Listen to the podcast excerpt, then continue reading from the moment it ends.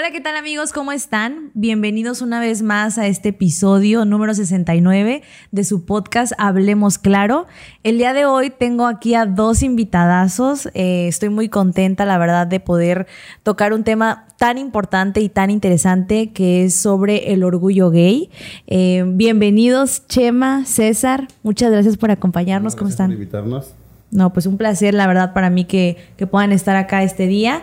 Y pues bueno, agradecemos infinitamente también a nuestros patrocinadores, que sin ellos, sin duda, esto no sería posible y no sería lo mismo. En primer lugar, a la Notaría 163, dirigida por el notario Francisco Bedwell Jiménez. Muchísimas gracias. Eh, a Cantina Regional Tía Julia, también 100% recomendada. Recuerden visitarla en sus instalaciones. Es un ambiente 100% familiar y muy divertido, todo excelente. Así que vayan también a Tía Julia.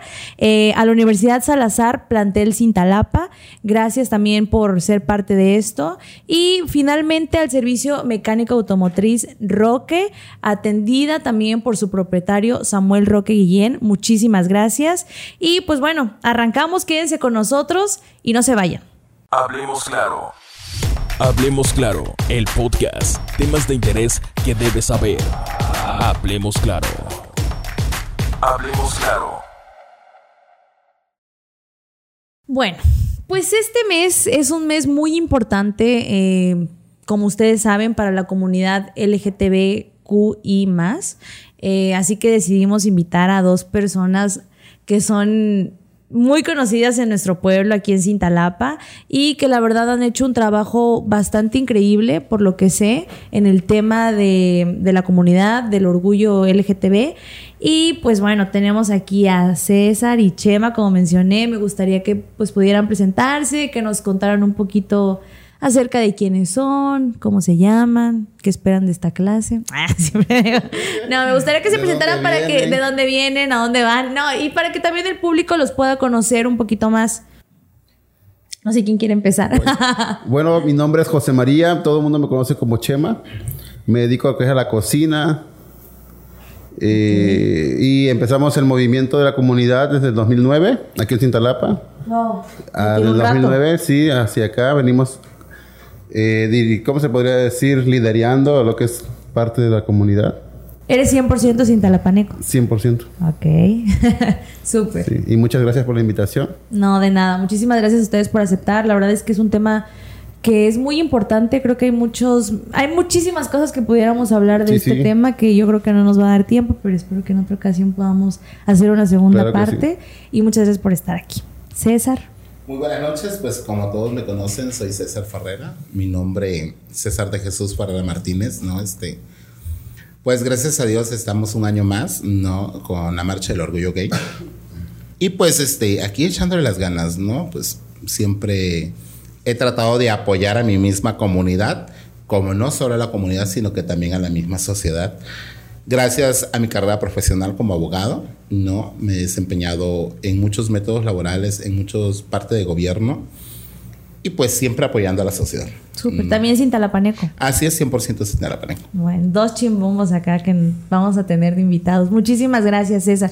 Pues bueno, como decíamos, ahí es un tema que podríamos abarcar desde muchas áreas, pero me gustaría que de inicio pudieran, eh, pudieran compartirnos un poquito acerca, pues, de cómo ha sido su vida, el desarrollo y, pues, ahora sí que crecer en Cintalapa, eh, siendo parte de la comunidad. Creo que hay muchas cosas en las cuales nos falta avanzar en Cintalapa respecto al tema.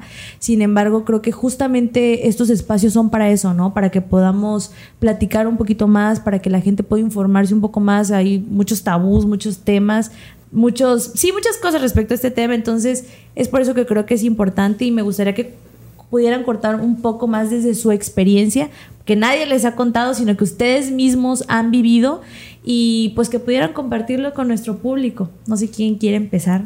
Pues mi, mi experiencia como homosexual, porque es la palabra Sí. correcta, es este. Con mi familia, pues muy tranquila. Al principio, sí, como todo, ¿no? El cambio o el, el espanto de decir, ay, mi hijo es gay. Muchas veces he, he creído que los papás no se espantan de que un hijo sea gay, sino se espanta de lo que el hijo va a sufrir. ¿No? Sí, ¿verdad? No es tanto de que, ay, por mi hijo es gay. Y no, es el miedo hacer todo. Por la información que tenemos de que los, los hijos son discriminados, los gays son discriminados, son golpeados, son matados, entonces... Y que es real. Y sí, es real. Y que es real. Entonces, los papás más piensan en decir, ay, mijo, es gay, me lo van a matar o no sé, va a sufrir, ¿no? Entonces, yo digo, para mi, conmigo, con mi familia, pues todo súper, gracias a Dios. Y en Cintalapa, pues tenemos muy poca homofobia, porque... ¿Crees? pues, yo creo sí, porque... o no sé. ¿O no te ha tocado no me ha tanto, tocado. quizás? Ay, no. Ok, ok, ok. Gracias a Dios no me ha tocado maltrato Ok. nunca. Ni ningún tipo de, No, dis- de ningún tipo, discriminación. Dios, no, no, no. Pues, He vivido tal súper. vez por mi educación como gay, porque tenemos, como gay tenemos su educación, o sea, Claro. ponte, soy un gay muy tranquilo, vivo mi vida gay, pero no loca, podría decirse.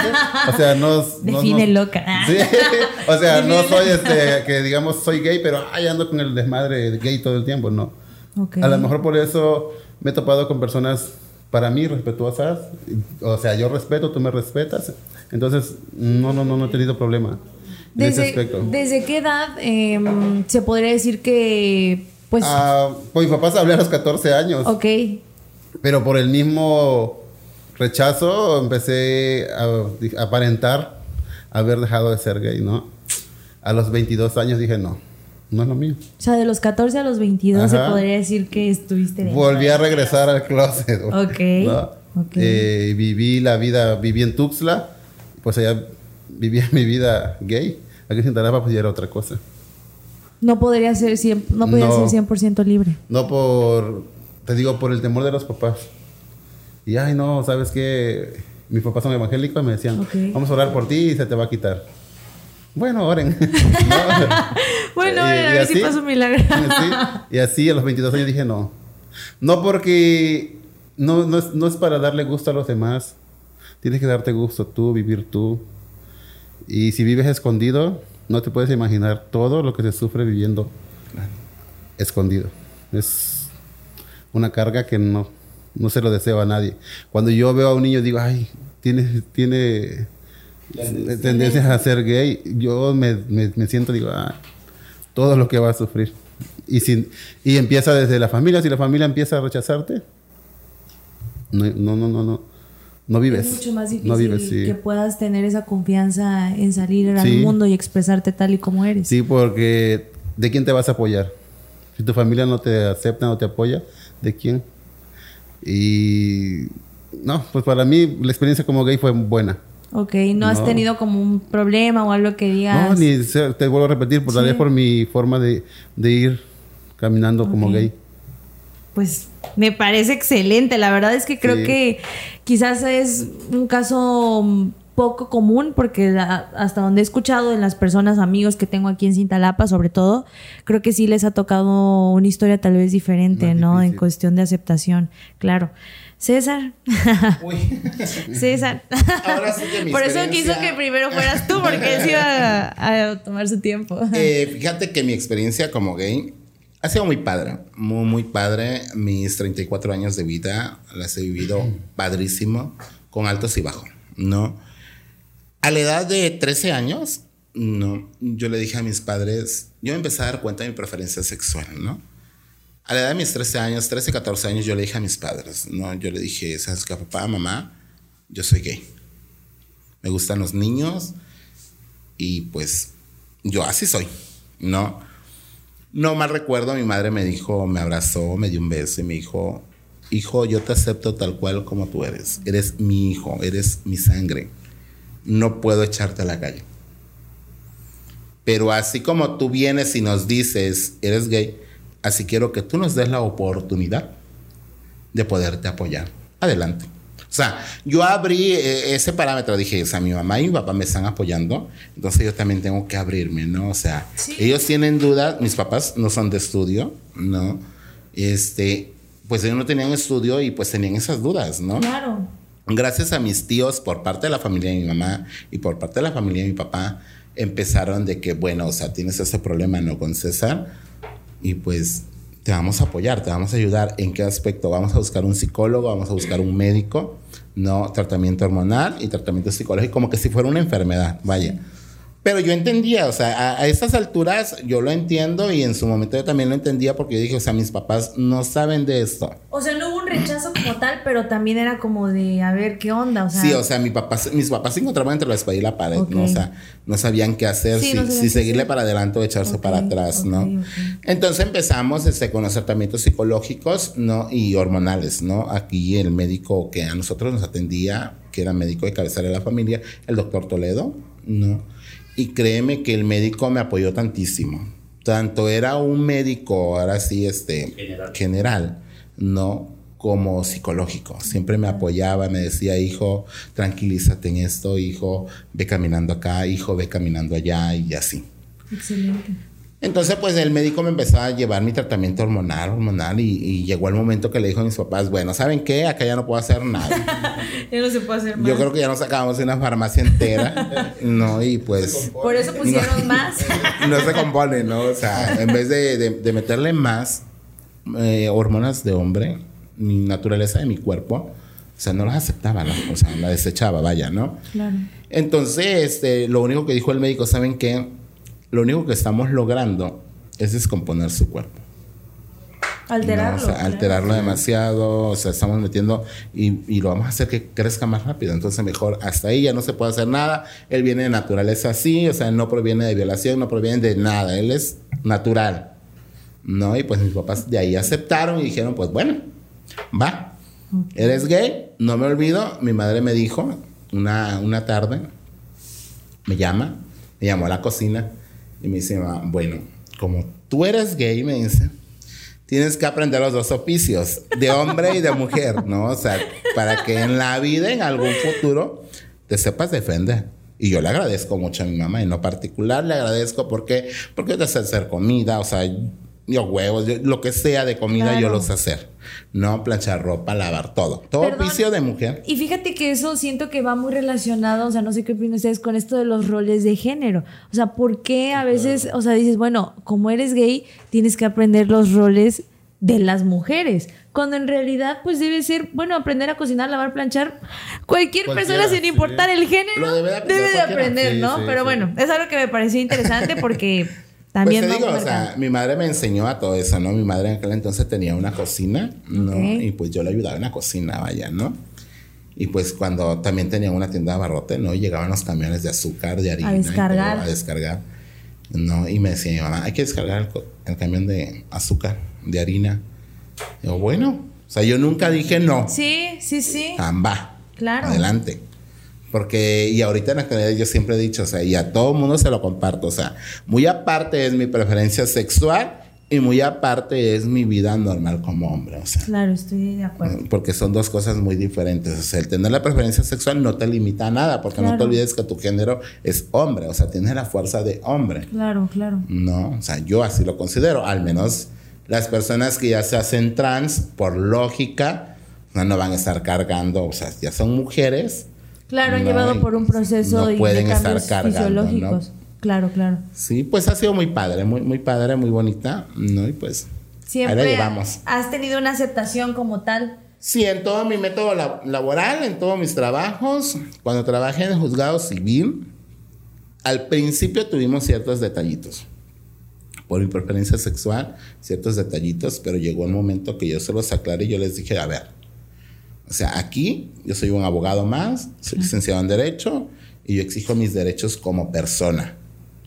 O sea, no soy tu juguete, no soy tu bromista, no soy tu payaso, o sea, soy un abogado y tengo mi cargo, ¿no? O sea, así que me respeta. Claro, y la misma seriedad y profesionalidad, Claro. que profesionalismo, perdón, que cualquier persona. Es lo que Fíjate te que- comentaba, o sea, si vas por la vida viviendo como que hay una vida loca, es que te repito, la vida loca es, ah, porque soy gay, ah, voy a andar la pluma colgada todo el tiempo. No, es, si tienes una vida, o sea, normal, ay, no vamos a decir normal. Normal, sí, porque ¿qué es lo normal?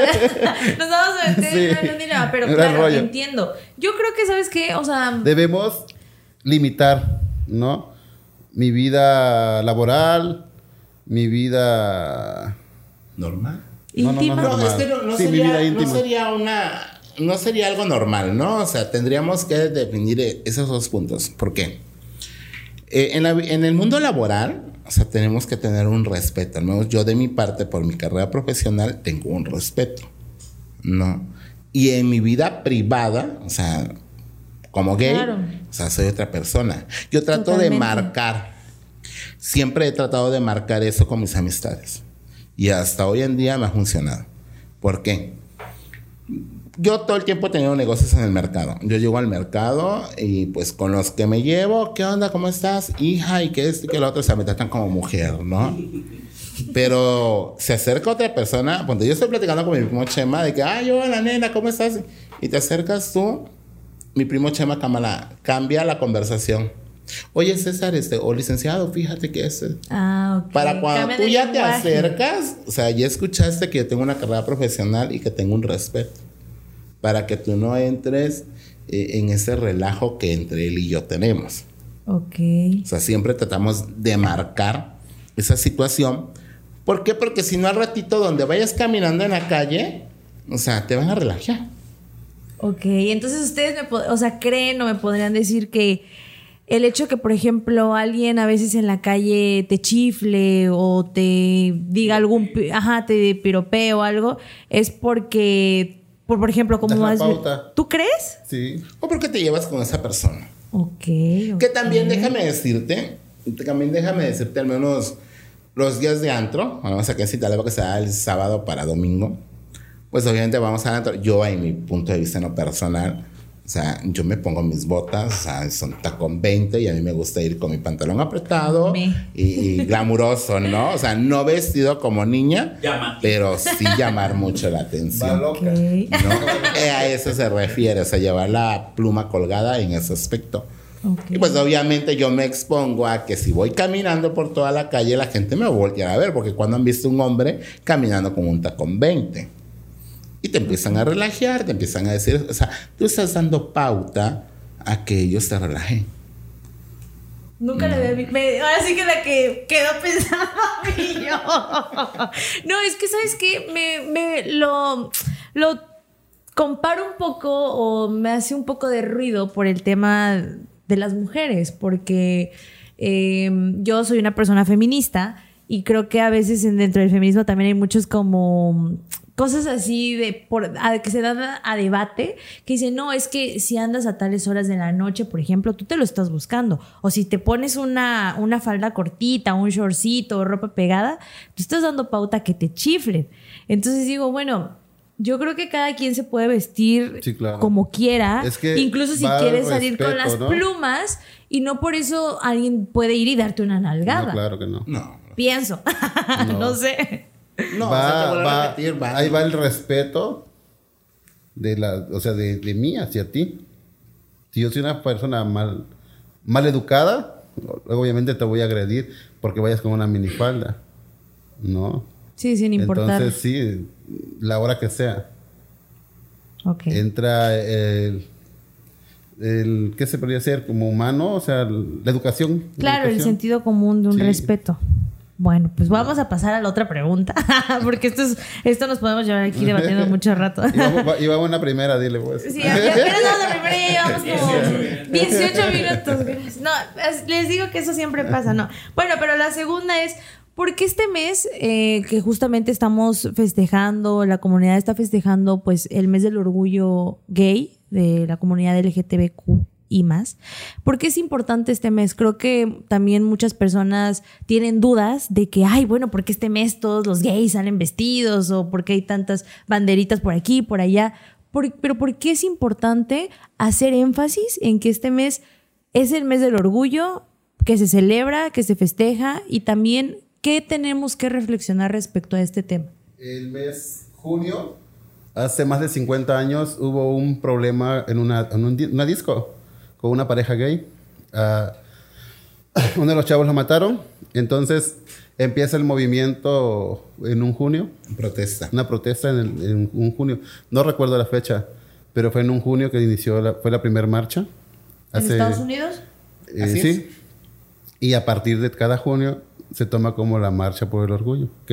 O sea, se toma el mes. Este completo. año, este año 2022 cumple 50 años hacerse, haciéndose la marcha en México. Wow. Sí. Ok. Súper bien. Entonces, bueno, entonces es, un- es, se viene, ahorita pues se dijera el, ah, no estabas, la persona que dio en el parque, tuvimos un evento el- ayer domingo, Ah, este, ahora ya es un carnaval porque anteriormente eran protestas.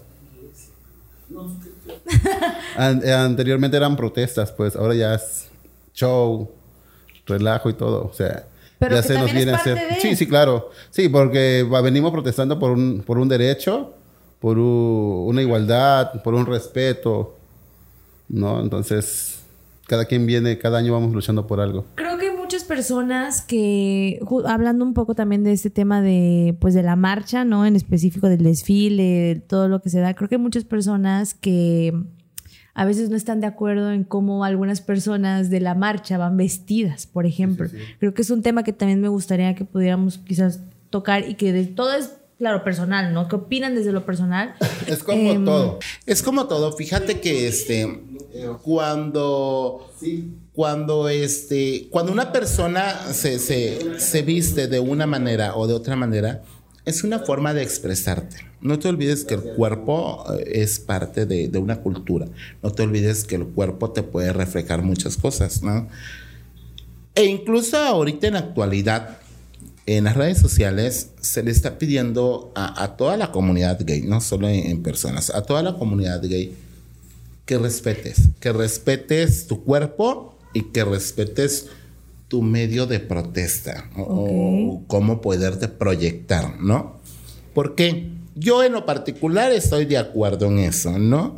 En la Ciudad de México, yo siempre cada año he ido a la Ciudad de México y me he dado cuenta que en la Ciudad de México hay personas que salen con ropa interior. Sí, casi ¿no? O sea, semi-encueradas. claro, con muy poca ropa interior. Sí. Tanto hombres como mujeres, como trans, ¿no? Como lesbianas.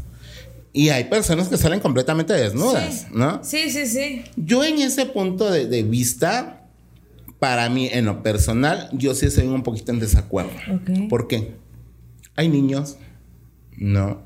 Y hay personas de otro tipo de religiones que lo miran mal, ¿no?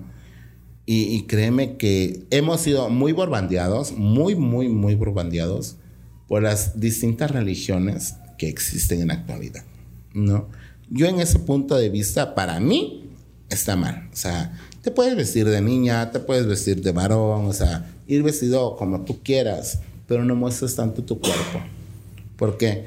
Porque es, este, es una imagen que, que a un niño al momento que lo vea, o sea, lo va a captar, ¿no? Y, y creo yo que se le hace un trastorno psicológico, Ok. ¿no? O una imagen psicológica, no trastorno, sino una imagen psicológica, ¿vaya? No, para mí está mal en lo particular. Ok. No estás tan de acuerdo en eso. No, o se sea, sí marchemos, sí pidamos Claro. nuestros respetos, sí pidamos nuestros valores, sí pidamos nuestros derechos, no, porque así como una persona normal, entre comillas, le podemos llamar una persona hetera, no, paga sus impuestos. Claro. Yo como abogado profesional pago mis impuestos y soy gay.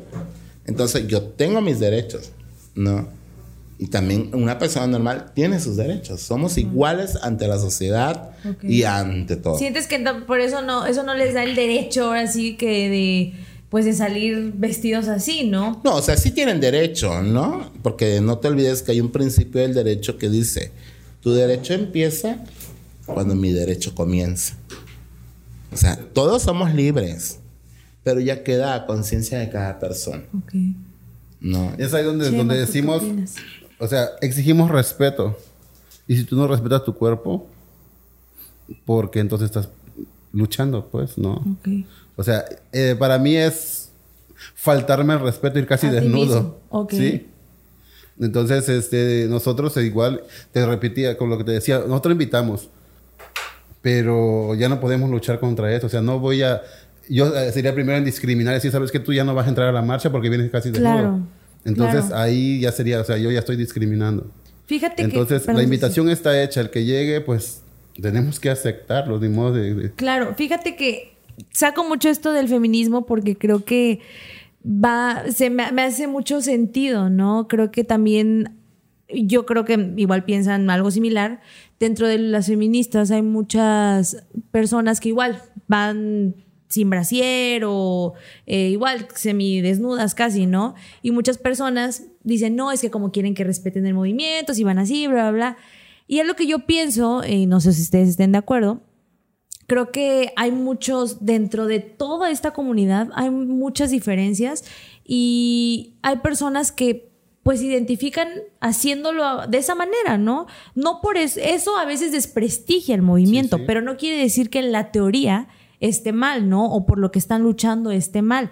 Sin embargo, creo que a veces no por esa acción o por ver a una persona que está protestando semidesnuda, ya por eso vas a tachar A a, la comunidad. sí, claro. No, vas a desprestigiar el Ese movimiento. es el problema que cargamos los gays. Y las feministas también.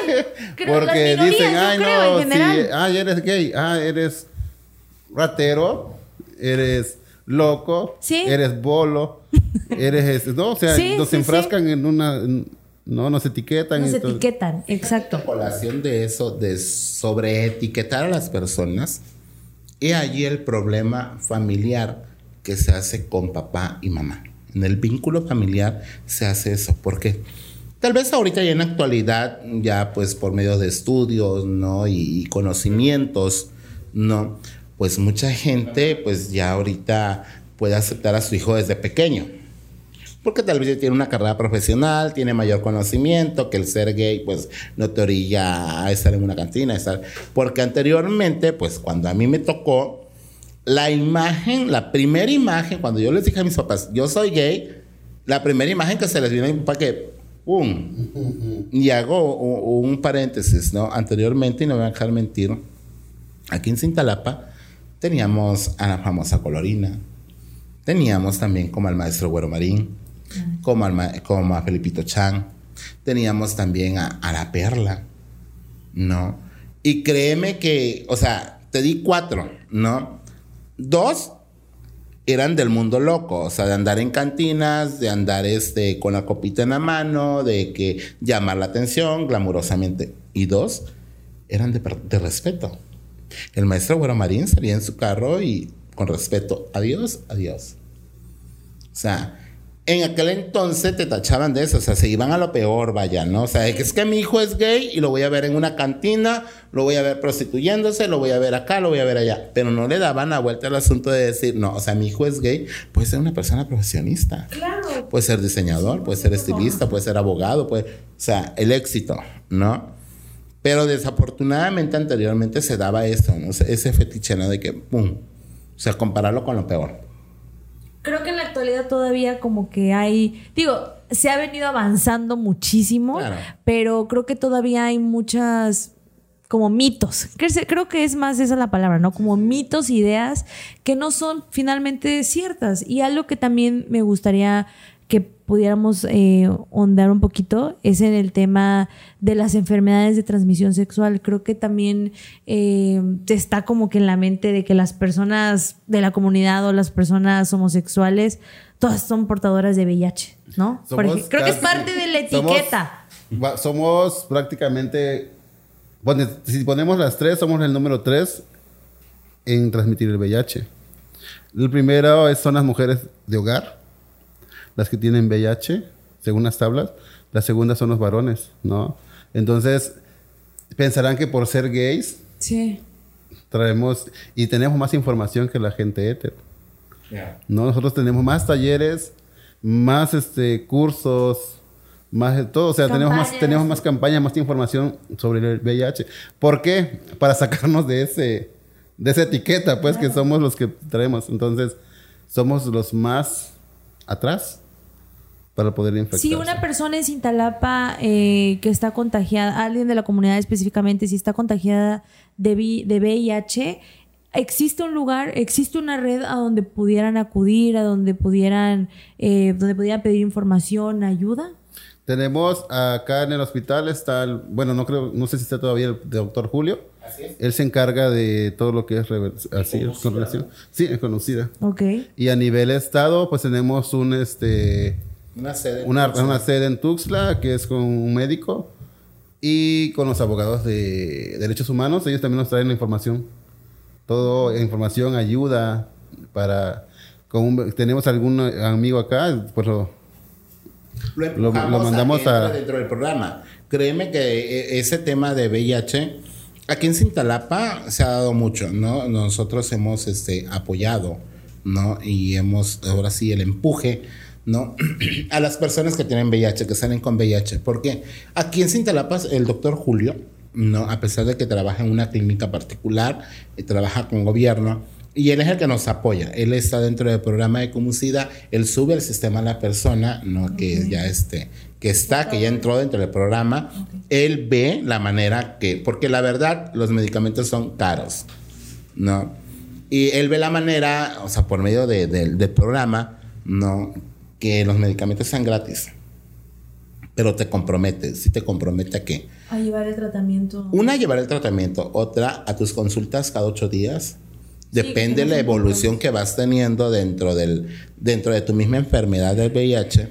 No. Porque déjame decirte que si se salva uno, el VIH no desaparece de tu cuerpo. Al momento que tú lo adquieres, no va a desaparecer Claro, de tu ya eres cuerpo. portador. Lo único que va a hacer el medicamento, si tú lo llevas día con día, horario con horario, no.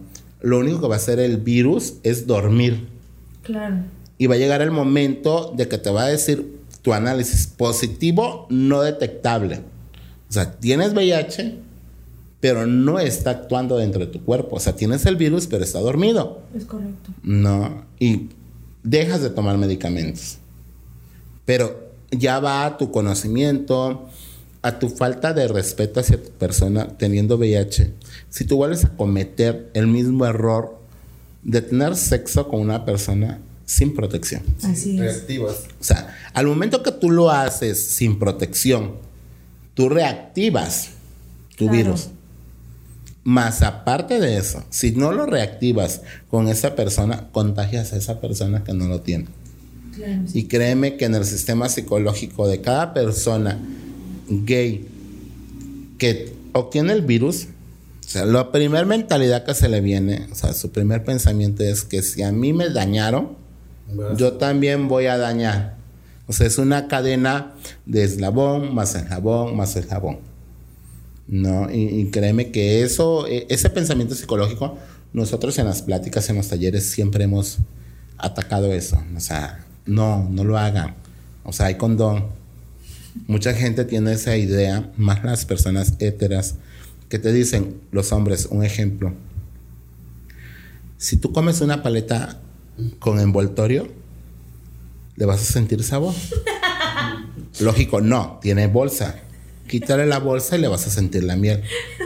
Para mí, Nunca había escuchado eso. para mí eh, eh, es una mentalidad mala, Claro. completamente loca, ¿no? Porque yo en particular, yo no voy a arriesgar mi vida, Claro. ¿no? O sea, eh, para mí es una comparación ilógica, pero así lo toman las personas heteras. ¿Hasta dónde sus falta de conocimiento referente a- al VIH?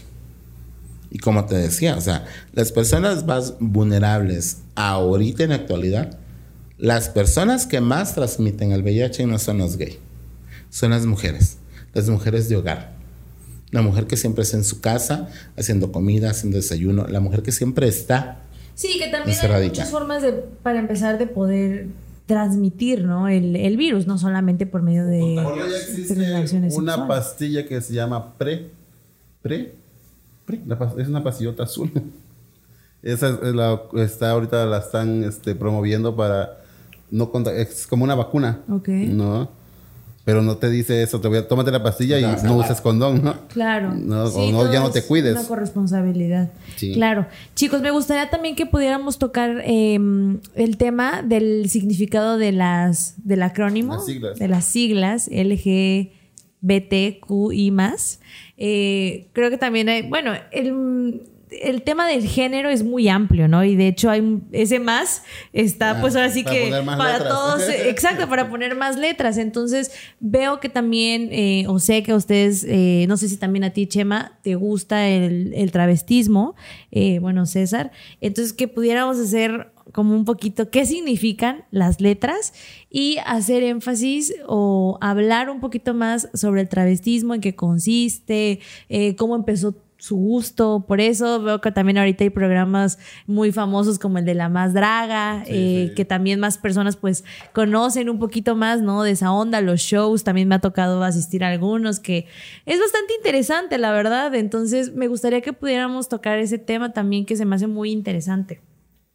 No sé quién. Hablo yo. pues la primera letra de la es la L, que es de lesbianas. Ok. ¿no? Ahí encierra, eh, encierra todo lo que es de las chicas les. La LG, la G es de gays. Entramos nosotros, los hombres, hombres gay. Y que debería ser gay porque somos gay total, ¿no? Pero empezamos a, a poner letras. La T es de transvesti, los chicos que se, se, tras- se visten. La B, B de bisexuales. Ah, la B es de bisexuales. Ok. B de bisexuales, LGBT. hombre y mujer. Eh, LGBT. Empezamos con la primera T de transvestis, los chicos que se, se visten para dar un show. Pero puede ser- pu- hay hombres. Hablaba ese día, un día con una persona de, dice, oye, pero el transvesti puede ser gay, no.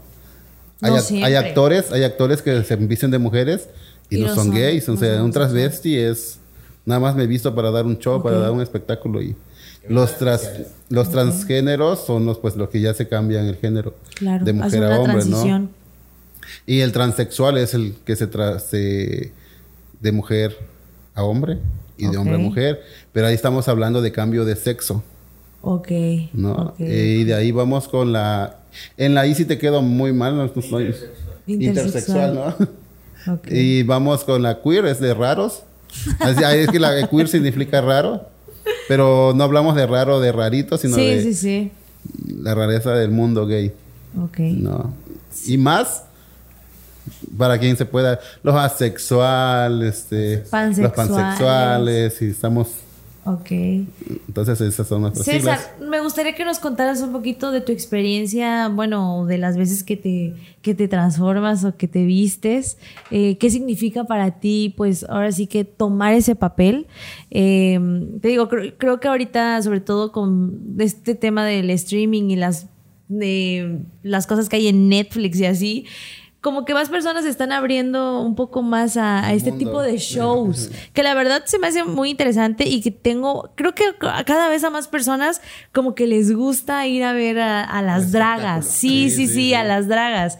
Porque también es, no sé, es, es, padre como que ver los maquillajes, pues las pelucas. El cambio, más si lo el como cambio. chico, como chico, Sí. y cuando ya lo ves transformado dices, wow, ¿no? No, y también que los admiras que dices, oye, esos tacones número 20, no, ni siquiera yo, yo pura chanclita. Por eso, por eso las coronas, que va de acuerdo a lo que estás preguntando. Ah, ok. A ver, cuéntanos un poquito de tu experiencia. ¿Cómo nació ese gusto? ¿Qué, ¿Cómo te llamó la Mira, atención? hace años, hace años, este, hace muchos años atrás, Era así una vez. Empezó la historia. Este, fíjate que éramos un, un- un grupito, un grupito de, de amigos gay, ¿no? Actualmente, pues, este, ya se nos fueron dos, ¿no? Lo que es Kenia Pedrero y lo que es Titis, ¿no? Ah, sí, famoso. ya se nos fue, se nos fue Ángel, ¿no? Y éramos un grupito, ahora sí, muy cerrado del mundo del transvestismo, ¿no? Actualmente, activos, Luciana Carvajal, Hanna Torres Landa, o sea, yo, César Ferrera, no, este, Bustamante, no, y así te podría dar los nombres de todo, ¿no? Entonces empieza ese gusto, o sea, empieza ese gusto, ¿por qué? Por competir, por ganar coronas, Ok. ¿no? Por, por este, proyectarte, ¿no? Samuel Pacheco, él es un gran, gran amigo para mí. Samuel Pacheco eh, es maquillista, ¿no? Y él fue uno de los primeros de que, hey, vístete, hey, te maquillo, hey, te transformo. Yo, no, no, no. Llegó el momento. No querías. O sea, yo no quería. Yo no no te quería. llamaba la atención. Sí, sí me llamó la atención el ver a mis amigos y todo. Y muy padre, ¿no? Pero eh, tanto por el insi- insistimiento, empezamos a hacer los eventos aquí en Cintalapa, de nuestra belleza gay, Cintalapa. Cuando agarra a Samuel y me dice, ¿te vas a vestir para el día de la, de la coronación? Ok, del evento, va. Y me acuerdo muy bien, mandé a hacer mi vestido y todo, y me empiezo a vestir. Yo cuando me veo en un espejo así que, wow, o sea, eso soy yo, ¿no? De ¿Quién niña, ¿no? Y este, y empieza, ¿no? Empieza el espectáculo, el primer evento, de ahí el segundo, y el tercero, y el cuarto, y nos fuimos, ¿no? Con eventos, hasta que ganó, me corona aquí en Cintalapa, ¿no? Como reina de la comunidad gay, ¿no? En su categoría XL. Ok. ¿Qué categoría Empezaba. ¿ah? ¿Qué categoría Esa talla regular y XL. Ok, ah, ok, ok, ok. No, ¿por qué XL? Porque hay un mito que se dice, y es una realidad, que la belleza no solo está en las delgadas, también está en las gorditas. Claro. La belleza no tiene tallas. No. No, porque una gordita se mira guapa y, y una delgada también se mira guapa. Claro, O sea, no- claro. Entonces empieza, empezamos a hacer eso de que se empieza a dar a nivel estatal y a nivel nacional los eventos para gorditas, ¿no? XL y XXL. O ¿no? sea, en un principio solo participaban delgadas. Sí, puras delgadas. Delgados. Puras delgadas. ¿No? Y puras jovencitas. Ok. Actualmente ya tenemos señorita Tentación, señorita Bombón, Ah, ¿no? no Este. Maya México, ya tenemos la señora Oro, o sea, ya hay muchas categorías. Ok. ¿no? Entonces, pues empieza ese mundo en- y me corona. Me corona aquí en Cintalapa, ¿no? Eh, con mi título de Reina de Belleza XL. Nos lanzamos a Tuxtla al evento estatal. Fue a- ahora sí que fue un tramo muy pequeño, o sea, de días. Estamos hablando 15, 20 días, armamos un vestido, le metimos mucho más piedra y me decía Samuel y tacones, ¿dónde vamos a agarrar? Yo calzo número 10. Tuvimos que ir a la Ciudad de México. Estados Unidos. Tenemos que ir a la Ciudad de México y Ah, comprar mis tacones número 10. Yo, yo quería unos taconcitos pequeños. Y me dice Samuel Nah. Pacheco, no, te vas a lucir, te vas a lucir bien. Pero ¿y qué tacón? Aguja tacón 20. Ay, Dios. Digo, pero Samuel, si estoy alto, te vas a mirar más alto, decir, mucho más impactante. Adelante, Ese es el va. punto, impactar lo más que se pueda. Ok. Adelante, nos venimos. Empezamos el evento en, en Tuxtla, empieza el evento. Un día antes, pues fue traje regional, ¿no? Y después eh, ya el, el evento formal, que ya sería para la coronación. No, me acuerdo que también estaba participando Titis, ¿no? Pero para sí que por unos errores ahí que hubieron, Titis llegó muy tarde a- al evento y pues fue descalificado, ¿no? Este, porque la verdad, sinceramente, me hubiera ganado Titis, pues, porque Titis, rival. eh, ahora sí que era mi rival, ¿no? Y este, y Titis, Una del este. sur y una del norte. No, y aparte Titis tenía más, más flexibilidad a- al bailar con tacones, ¿no? Él se dedicaba a zumba, ¿no? Entonces, pues empezamos el espectáculo y todo, y que, boom, gano mi corona estatal, ¿no? Fui reina en el 2017 de reina de la marca, no de la marca, sino de la firma Moon XXL. Nos lanzamos al evento nacional. Estoy en el nacional, quedo en el quinto lugar. ¿no? Proyectamos, o sea, vestidazos. Yo cuando me vestía, no, soy, era yo de las personas que me encantaba invertirle a mis vestidos. Mis vestidos iban bañados en piedra. En piedra. No, o sea, meterle lentejuela, meterle Swarovski, bañados en piedra, ¿no? Y, y los tacones tenían que ir acorde a mi vestido. Wow. No. Nos vamos al evento nacional, o sea, vestidazo, con un baltón hermosísimo y quedo en el quinto lugar. Pues Des- está muy bien, Sí. la verdad. Después de que yo regreso de mi evento nacional, yo le dije a mi mamá, ¿sabes qué? Ya no me visto. Y mi mamá se quedó así que, ¿cómo? ¿Que por qué? Pues si eso te gusta, ¿no? Sí. Ya no me he visto, ya no. Me dejé de vestir por un buen tiempo.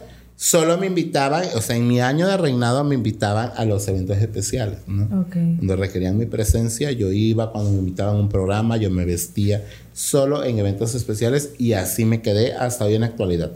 Me he visto en eventos especiales, al menos aquí en Ciudad en la Marcha del Orgullo Gay, en el cumpleaños de uno de los amigos, o que hacemos un programa, que nos invitan a un programa y quieren que vaya yo de niña, pues adelante yo voy, ¿no? Y pues sola, ya me quedé así hasta la actualidad. ¿Qué significa para ti vestirte de esa forma? ¿Qué sientes al momento de esa transformación? ¿Qué, qué cambia? ¿Sabes qué es lo que más me gusta? No es que cambien o, o qué es lo que yo sienta, sino que lo que a mí más me agrada es que la gente te admira. La gente te admira. Yo cuando me visto de niña y voy a un antro, yo no ando loqueando, no me gusta llamar la atención. ¿Por qué? Porque no es necesario que yo haga demanes o que yo me ponga a bailar para llamar la atención. O sea, tanto mi volumen de cuerpo Con tu presencia es... con mi altura, o sea, con eso basta y sobra, ¿no? Entonces yo llego a un antro y, eso es lo que a mí más me agrada de que se acercan hombres, mujeres. Qué guapa estás. Qué bonito te vistes. Qué bonito tu maquillaje. Qué bonito tu peinado. O sea, el halago que te Claro. hacen las personas. Ok. ¿no? Y el respeto que, bueno, para mí el respeto que siempre me han tenido. ¿No? De que, wow, o sea, te vistes muy bien. ¿Qué va a pasar este año entonces en la marcha? Con este tema de la coronación. Eh, ¿Van a coronar a alguien nuevo? ¿Alguien nueva? ¿O ¿Cómo es ese proceso? como Hannah Torres Landa es nuestra reina del orgullo. Y Anthony Dorivan, Dorivan Anthony. No sé si lo, lo ubicas. Sí, sí, sí, sí. Él es nuestro rey del orgullo este año. Ok, ¿y con base en qué eligen? Eh, no, no, no hubo selección. El año pasado sí hubo selección. Este año nada más fue por invitación. Ah, ok. Perfecto. No te invito a que porque aparte de formar parte como reyes forman- entran a formar parte a un, com- un comité, Ok, no que tenemos un comité de la comunidad. ok. Mm, Me gustaría también que nos pudieran comentar, bueno, creo que no sé cuánto tiempo nos queda, probablemente Sí, ya nos queda poco tiempo y me gustaría que nos comentaran cómo o de qué se va a tratar, pues así que este, bueno, no de qué se va a tratar, pero cómo va a ser el protocolo, eh, quiénes pueden participar, No, todos, Eh, todos, todos, todos, todes, Todas, todos, todos, sí. ok. Sí, o sea, no- ¿Quiénes no- pueden participar? Toda la información de la marcha, dónde es el punto de invitación para todo el partida. estado. Ok. Nos va a acompañar Tuxtla, Wow. nos va a acompañar Arriaga, no Arriaga, no, Coita, Jiquipilas. Y Sangre, no sé si viene gente. Entonces sí tenemos buena gente que viene a apo- apoyar el movimiento porque eso es, yo te apoyo en tu marcha, tú me apoyas en mi marcha. Por, por cierto, tenemos la marcha de Jiquipilas el día 23. ¿Qué día, Jueves- va, ¿qué jueves- día va a ser aquí? Acá es 28. El 28 Es, de acá es martes 28 de junio. A partir de las 5.30 en el, en el Arco Viejo, el que está en la novena. De ahí partimos al Parque Central y terminamos en el Parque Central. A las 8 de la noche empieza un espectáculo, Ok. ¿No? Hasta que no aguantemos, Hasta que el cuerpo aguante. hasta que el cuerpo aguante. Ok. Y créeme que sí aguanta la gente. El año pasado. El año pasado bajo la lluvia. Sí, es lo que les bajo la decir. lluvia. Y estuvo muy padre, estuvo muy padre. Sí, y llegaron bastantes personas. Fíjate Sí, que es lo más hermoso, lo más hermoso. Acá tenemos dos eventos muy especiales para la comunidad gay. Carnaval y la marcha que ahorita se está haciendo, que es un segundo año. No. Fíjate que en el carnaval, y yo siempre se los he dicho, es- ya se han dado cuenta, le digo que en el carnaval siempre nos avientan hasta atrás. O sea, es nuestro el último carro que viene antes de que salgan las empresas, ¿no? De cervecerías, nos, vamos nosotros, ¿no? Pero si hacemos, digamos, un ejemplo, 10 carros alegóricos, nosotros somos el octavo o el noveno. No, o sea, siempre es atrás. Y yo le digo, ¿y por qué será que siempre nos sienten hasta atrás? Y fíjate que la gente, hubo un año, hubo un año que nos ponen como en el tercer lugar. Y está, está la pues del, del, del carnaval y todo. Vamos pasando nosotros enfrente del parque central. Y la gente se amontona. ¿No? Y pues empezamos a bailar, empezó el show, el espectáculo que nosotros llevábamos. Bueno, que llevaban las chicas, porque yo en ese entonces, o sea, me vestía de niña, pero yo era el chofer. Yo chofereaba porque ninguna de la plebe sabía manejar, pues yo tengo carros, yo chofereaba y todo, ¿no? Y me bajaba yo tantito, ¿no? Y así como dije, ¿quién es esa que va dentro del carro? No, o sea, no, fíjate que sí, o sea, la gente o sea, pedía que saliera yo, pues, y ya me bajaba yo y empezábamos ahí a, a jugar, a relajar tantito, ¿no? Y este, créeme que pasando el parque, terminando nuestra presentación en el parque central, ¡pum! se acabó el carnaval. La gente se fue con nosotros. Y ahí ya nos empieza a cabetar hasta atrás, hasta atrás, hasta atrás. ¿Por qué? Porque esperan que pase la comunidad gay. Sí, O sea, les llama mucho la atención. Sí. Les llama mucho la atención, te vuelvo a repetir, el ver a un hombre bailando en tacones es algo padre, algo bonito. No cualquiera lo puede dominar. No. No. No. E incluso, déjame decirte, hasta mujeres. No, yo, soy la visto- que primera que ni siquiera lo puedo hacer. No. Yo he visto que mujeres, a lo mucho el tacón que llega, a lo mucho es el 10. Sí.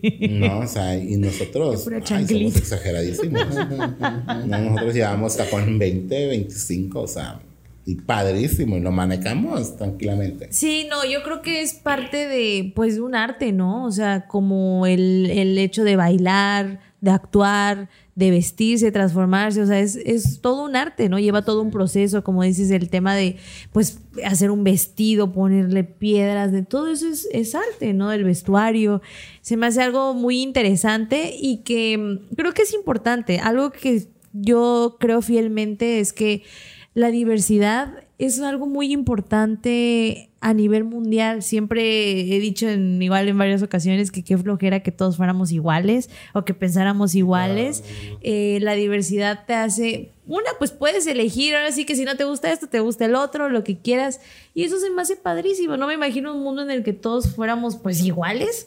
Entonces, qué padre que, que, pues exista esta, esta diversidad, ¿no?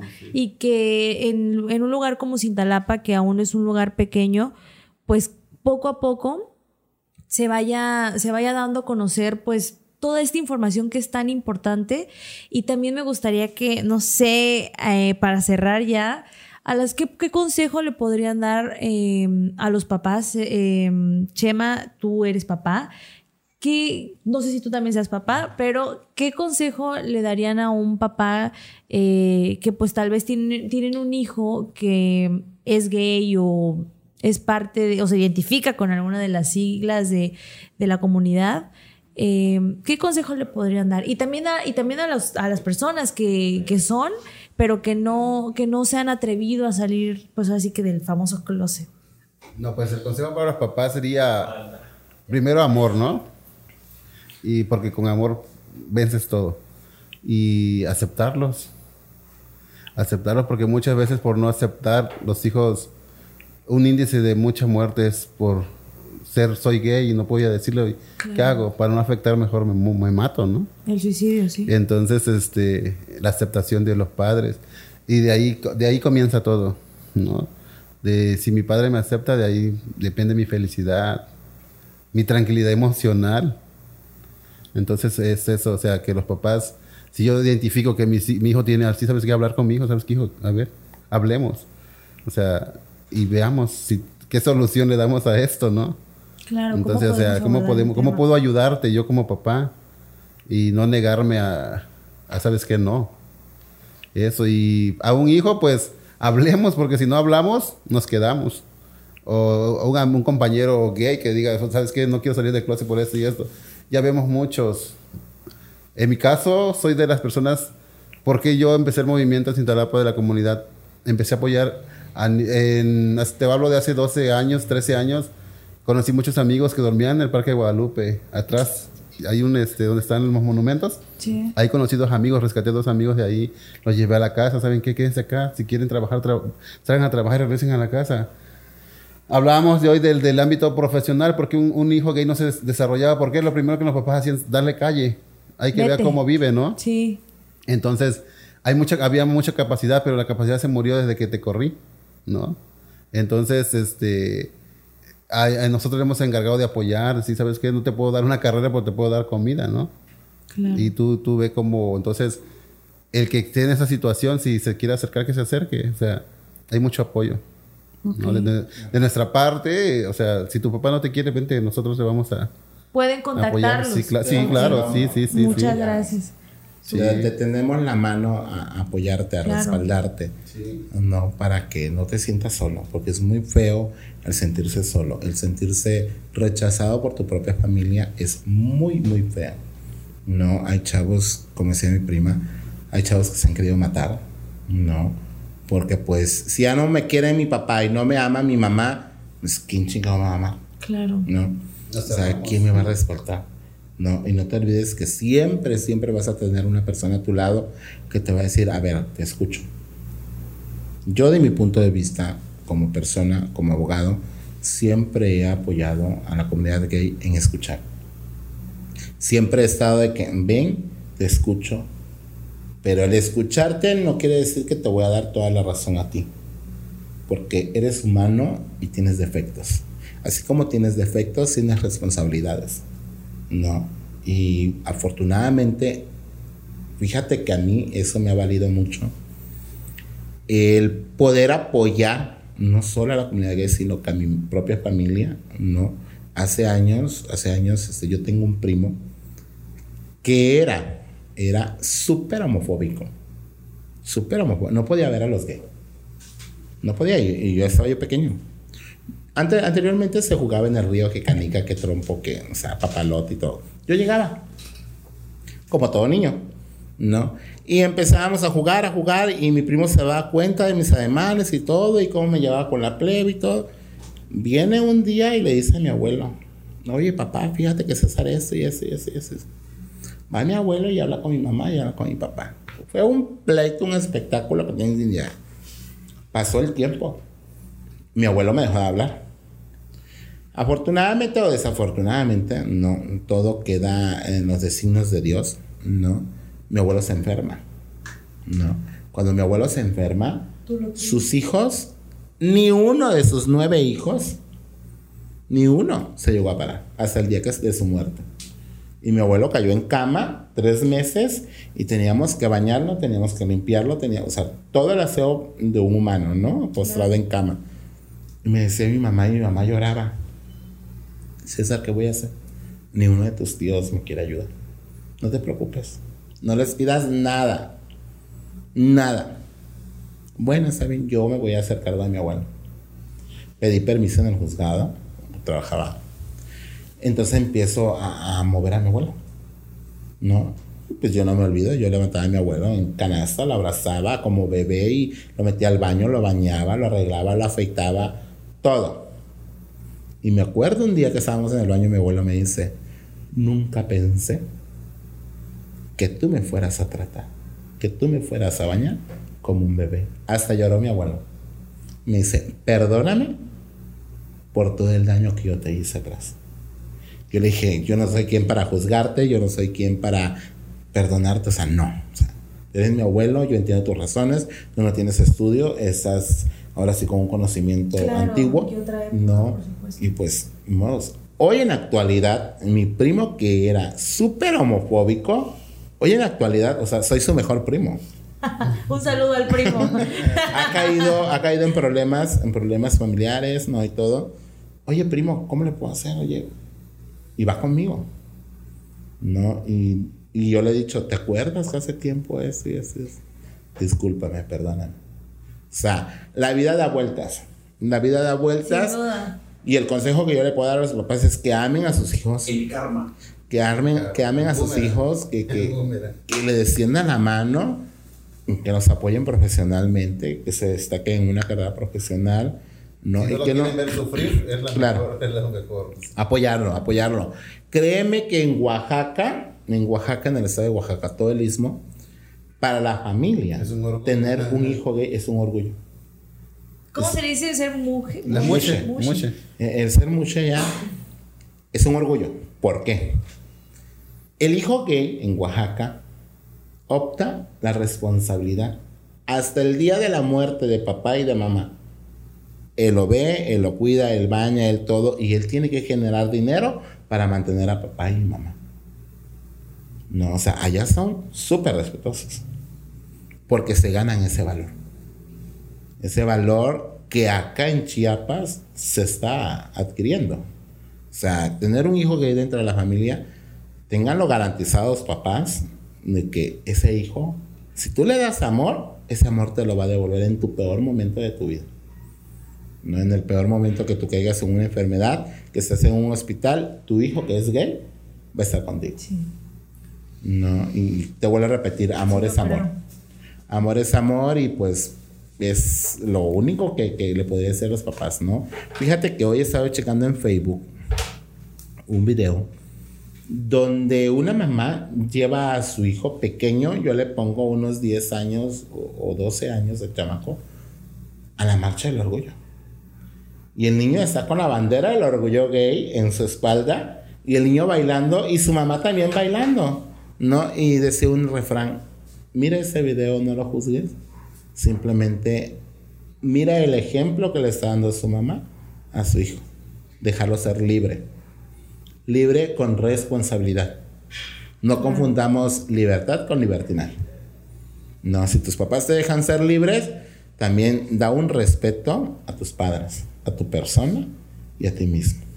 Claro. Pues ¿Qué les puedo decir? el tiempo se nos ha acabado. Pero bueno, muchísimas gracias a ambos. De verdad, fue un gusto para mí poder conocerlos, primero que nada, conocerlos, platicar con ustedes un ratito. Eh, como les decía en un principio, este es un tema que nos da para muchísimo, que podamos profundizar muchísimo más. Espero que en otra ocasión podamos compartir los micrófonos y el espacio nuevamente. Eh, solo me gustaría que finalmente dieran los datos precisos para la marcha, para las personas que quieran unirse el día 28 en punto de... Es martes 28 a, partir de las 5.30 en el arco. Partimos en el arco y terminamos en el Parque Central. La invitación está abierta para el que guste. No, no, no tenemos así decir. Héteros también. Héteros pueden armar su carro alegórico, pueden desfilar. Las empresas que quieran sumarse también pueden estar ahí. O sea, No, no, no, tenemos problema de eso. Ok, perfecto. es, una, es una marcha para todos. Quien quiera proclamar algo, es el momento. Así que la invitación está abierta. Pues ya saben, amigos, todos los que quieran unirse, eh, por ahí estarán César y Chema, eh, principalmente de organizadores. Y eh, pues bueno, las personas que gusten apoyar, sumarse al movimiento, pues ya saben, son bienvenidas. Así que esperamos ver ahí a los que, a los que gusten participar. Muchísimas gracias nuevamente por acompañarnos en este espacio. Fue un gusto para mí poder compartir con ustedes. Y agradecemos a nuestros patrocinadores nuevamente, a la Notaría 163, dirigida por el notario Francisco Bedwell Jiménez, a la Cantina Regional Tea Julia, igual atendida por su propietario. Muchísimas gracias. Eh, a la Universidad Salazar Plantel Cintalapa. Y finalmente a el Servicio Automotriz Mecánico y Mecánico em, Roque, se me fue, perdón. Y también atendida por su propietario Samuel Roque Guillén. Muchísimas gracias. Sin ustedes esto no sería lo mismo. Y los esperamos en el siguiente capítulo con un tema nuevo y un episodio nuevo. Muchísimas gracias por acompañarnos. Buenas noches.